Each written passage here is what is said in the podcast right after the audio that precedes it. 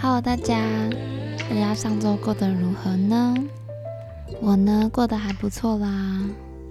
那在这集开始之前呢，想要先跟大家说一下，应该要眼尖的听众发现，我们的频道名已经改了。原本呢，是我跟 Irene 一起做的这个频道，但是在录了几集之后呢，Irene 觉得他比较想要跟大家分享说书这件事情，所以呢，他就另开了另一个频道，是专属于他说书的部分。所以这个频道以后就会变成我主讲，然后我会当 host，邀请一些我的朋友来分享他们的故事。目前我的规划是，我会邀请我的一些不同领域的朋友来分享他们的工作生活，或是从工作当中发生一些有趣或是困难的事情，让不管是做什么工作的人都可以听听别人的体验。那同时请他们来录的时候，我也会再分出另一集呢，是他们听我讲我的故事。所以这就是我目前的打算啦。嗯，如标题你们应该已经看到了，就是我今天打算跟你们分享我今年第一次去咨商的过程。抱歉，我不知道为什么我今天声音有点沙哑，但是我明明也没有一直讲话或什么的，反正，嗯，请大家先见谅，我今天声音可能没有很好听。那首先呢，我想要先跟大家分享为什么我要开始咨商。我第一次咨商的时候是在八月初的时候，那阵子我觉得。我心理压力很大，就是我那时候已经开始工作了，然后那时候也还在跟我的远距离的前男友交往，所以那时候不知道诶，因为那时候我们在讨，我们就会讨论很多比较沉重的话题，例如，因为他是美国人，所以呢，我们就讨论一些啊，那未来要怎么样啊？因为我们一开始的交往是以一种我们想要很认真交往的态度开始的。但殊不知，那些都让我觉得压力更大。当我一直想着未来的时候，我就觉得啊，我连眼前的事情我都看不到，我就被未来的压力给拖垮了。所以那时候就是有一阵子蛮痛苦的。我身边比较好的朋友都知道，我那我真我那阵子的状况不太好，我甚至会睡不着。我那时候还会跟我朋友说怎么办，我就是睡不着。但我还是要上班啊，所以我还是会很早躺到床上，可是我就睡不着。后来我觉得。不行诶，这样下去不是办法。而且的确那时候我们两个很常吵架，就是各种也不是吵架，就是很常谈论很多事情之后，都会让气氛变得很不好。然后那些感情状况也都给我很大的心理压力。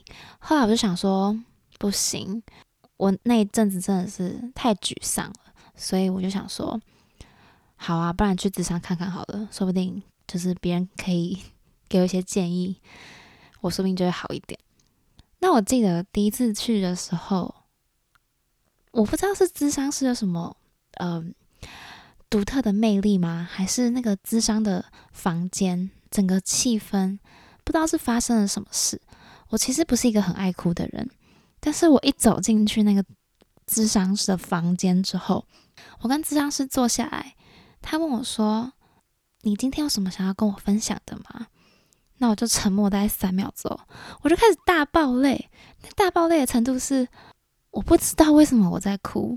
其实我觉得我知道，可是你知道，当你心理状况有一点问题的时候，你根本不想承认你有问题啊。我那次也是有一种说，好死马当活马医，反正就看看会怎么样。但其实我那时候就是哭了之后，我就跟他讲很多，就说我好像很怀疑我自己，我不知道我做做决定是不是正确的。然后我不知道，我不知道为什么别人要爱我，我不相信别人是爱我的，我凭什么值得别人爱我？就是那时候我一直自我怀疑，非常严重的自我怀疑。可是别人可能就会说，不可能啊，你怎么会这样觉得？你很优秀啊，或者是哦，你可能学历好啊，你可能工作不错啊，你可能长得不错啊，你怎么可能会有这种想法？但当时我内心深处是真的是这样觉得的。所以某种程度上，我也对当时的前男友很抱歉，因为我当时就是也会跟他说，我不相信你是爱我的，我不相信有人会真心爱我，我会跟他讲这种话。所以当时我也觉得对他很抱歉，而且当时候也是我先跟他讲说，我决定我要去自伤，因为我觉得这样子下去不是办法，所以我就是去了。第一次的时候呢，自伤师就带我做了一些跟课程吗？应该算是吧。他带我体验自己的内在小孩。那当下的我，我真的是啊，眼泪就像水龙头打开，停不下来。我真的不知道为什么我要哭，我甚至觉得我是没有意识的在哭。我记得那个智商所是要脱鞋的，然后我有穿袜子。我闭着眼睛站着的时候，我感受到的是我的那个眼泪是一直疯狂这样子，直接滴在我的袜子上，我的袜子都变湿了。那在第一次体验之后呢，智商是有给我一个作业，就是我必须要每天写三件我觉得自己很棒的事情。那这些事情不局限于是什么哦，我一定要扶老奶奶过马路，不用。这个很棒的事情呢，什么都可以，例如。我今天准时起床，我好棒；我今天准时去上班，我好棒；或者是我今天觉得我自己很漂亮，好，我好棒。就是这种无关紧要的小事，可是重点就在于你每天都要写不一样的。所以我那个时候呢，我的频率是一个礼拜要看一次。那从第一次看完到下个礼拜有七天要做这个作作业，我大概到第五天就开始觉得，我真的不知道我什么可以写。不过那时候，智商师就是有跟我建议，他说：“你不知道你要写什么时候，你就问你的朋友。”他说：“你的朋友之所以是你的朋友，一定是因为他们觉得你很棒，才会跟你当朋友。你不会想要跟一个烂人当朋友啊。”所以那时候我就是问我的朋友。那我的朋友人也都很好，比如说我就是会问他们说怎么办，我不知道写什么，那他们就会说，那你快点跟我讲你今天一整天发生了什么事情，然后我帮你想。就是这样的过程中，我也发现说啊，其实有些事情在别人眼里也很棒的，只是我把它视为理所当然。我觉得这很长也是人的本性。你可能每觉得你每天都没有做什么特别的事情，可是在别人的眼里，或是不用说别人，某些人的眼里，你可能就是一个很棒的存在啊，只是你自己没有发现而已。所以在骑在那个一个礼拜之后，第二次去，我心中就变平静很多。不过还是没有好，所以第二次我又做了第二个体验，是智商师那时候就是我在跟他去聊的内心啊，然后他就跟我说：“哦，那你觉得下面有几哪三句话会最伤你的心？一个是我忘，其实我忘记了，但我记得最让我就是那一瞬间，他讲完那句话之后，我就立马掉泪的，就是我是个不值得被爱的人。”因为我在内心中，我真心的这样觉得，诶，虽然听起来很好笑，可是那听起来不是很好笑，听起来很沉重，但我内心真的这样觉得。当时的我，现在没有了。那当时的我呢，做的第二个体验就是，咨商师他要我一直念这句话：“我是个不值得被爱的人。”这样子，这个这句话我大概念了十分钟，而且还我念出声哦，不是说什么哦，我在心里默念，他要我站着，然后闭上眼睛，然后念这句话。结果又来了，我的眼泪又跟水龙头一样，这次不是水龙头，这是瀑布，就是疯狂掉泪。我不知道为什么，明明是我在对我自己说，可是我却觉得五味杂陈。我那时候心里第一开始是觉得说，对啊，我就是不值得被爱。但是大概过了 maybe 两分钟，我心中就有另一个声音是说，你怎么可以这样觉得？然后可能再来就有第三个声音说。我真的好委屈哦，为什么没有人爱我？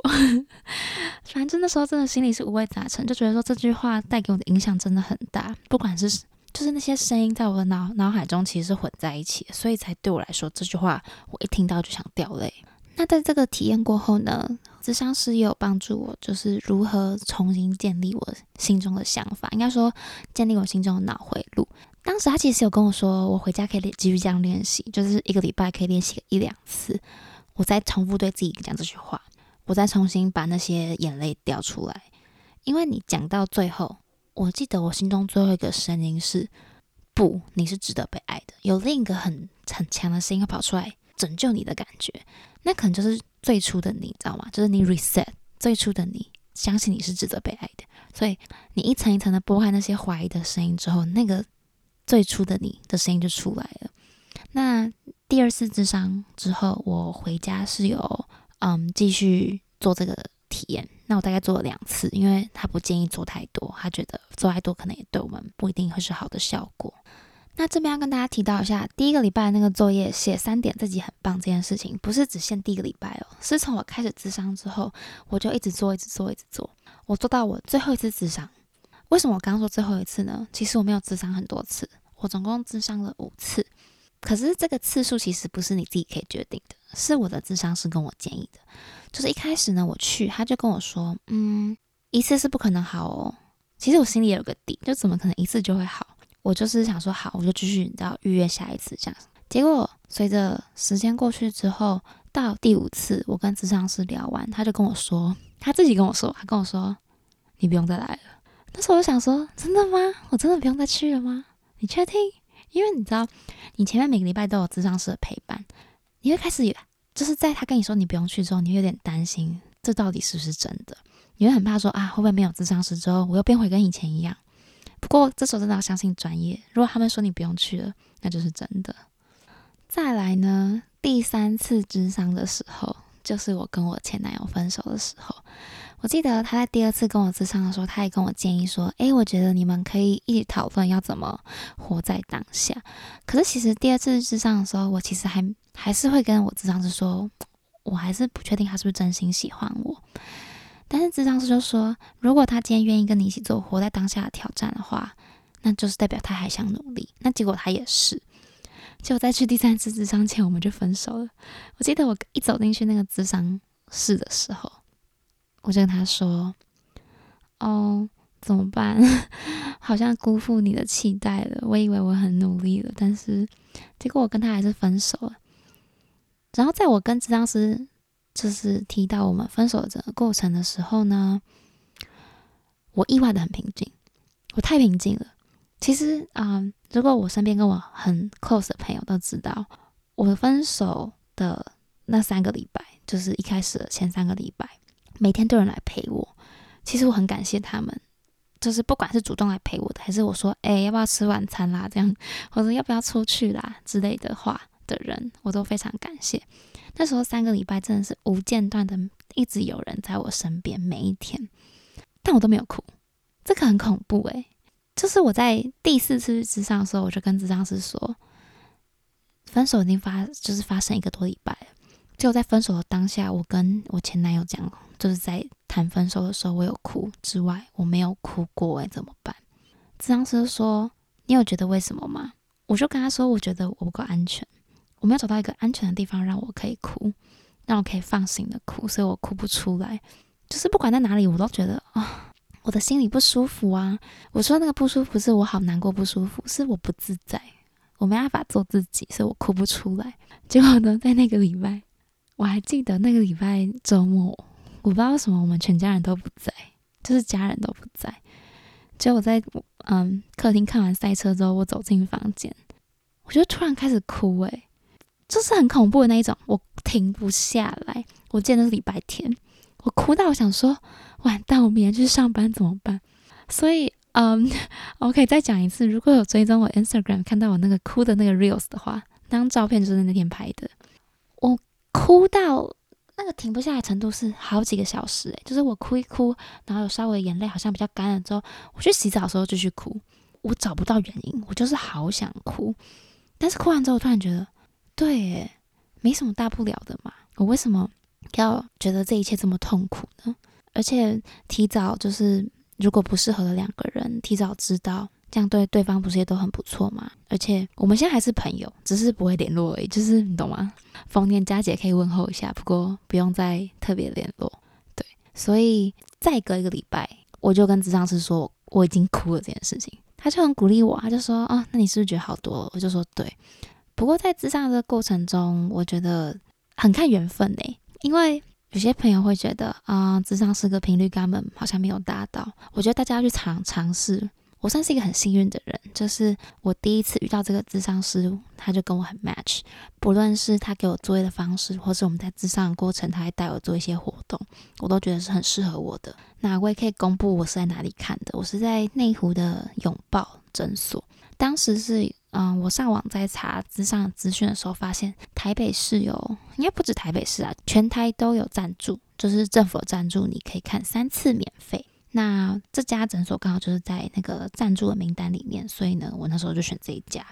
这家也很不错，因为你可以跟他说你想要看什么问题。我记得我那时候有跟他说，我想要看的是我焦虑型的问题，就是我的 attachment type 是 anxious type，所以他就那时候就推荐给我很多个医生。那我就选了我的老师。我老师叫做林胜峰，林胜峰智商师，他有 podcast，如果你们想听的话，可以去搜寻哦。这边就先不多说他的个人资讯，不过有兴趣可以去上网 Google。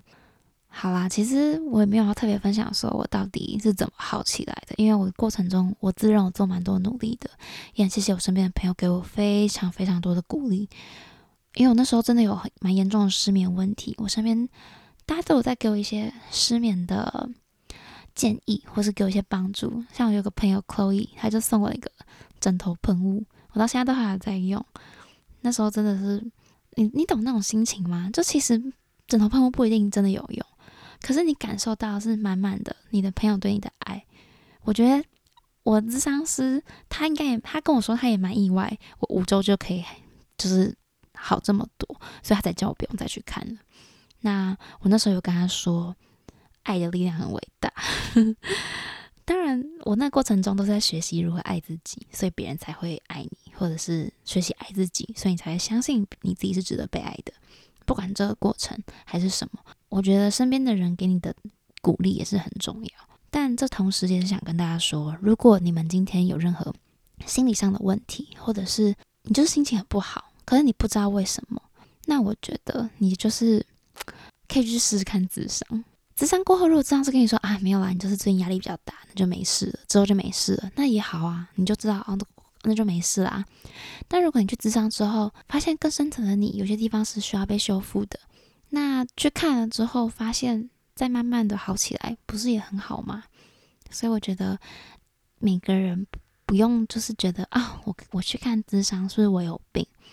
不一定啊，你看我的原因很简单诶，我就是纯粹的相信，当时的我纯粹的相信没有人是爱我的，我是个不值得被爱的人。到现在我很爱我自己，我也相信大家都是爱我的，而且我会，我现在甚至会觉得说，如果你今天你没有爱我，或是不是没有爱我啊，就是如果你没有看见我的价值的话，那是你的问题，不是我的问题。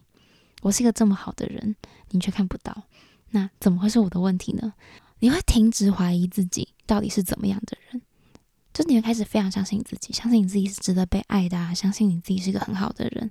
当你有足够的信念是这样子的时候，你根本就不会管别人对你怎么想的，因为不需要啊。你把自己的爱投注百分之百投注给你自己的时候，你就不用担心别人到底对你怎么想。我知道有些人可能虽然我说不用觉得去看智商怎么样，但是。肯定还是有些人踏不出这一关，所以我在这边想要跟大家分享一个 Netflix 的纪录片，我觉得当对当时我很有帮助。这个纪录片叫做 Studs，那嗯，它在中文应该叫做什么？施塔兹的疗愈指导，你们可以去看。反正它就是里面有个演员跟这位 Studs 医生，这位 Studs 嗯，咨商师的聊天过程。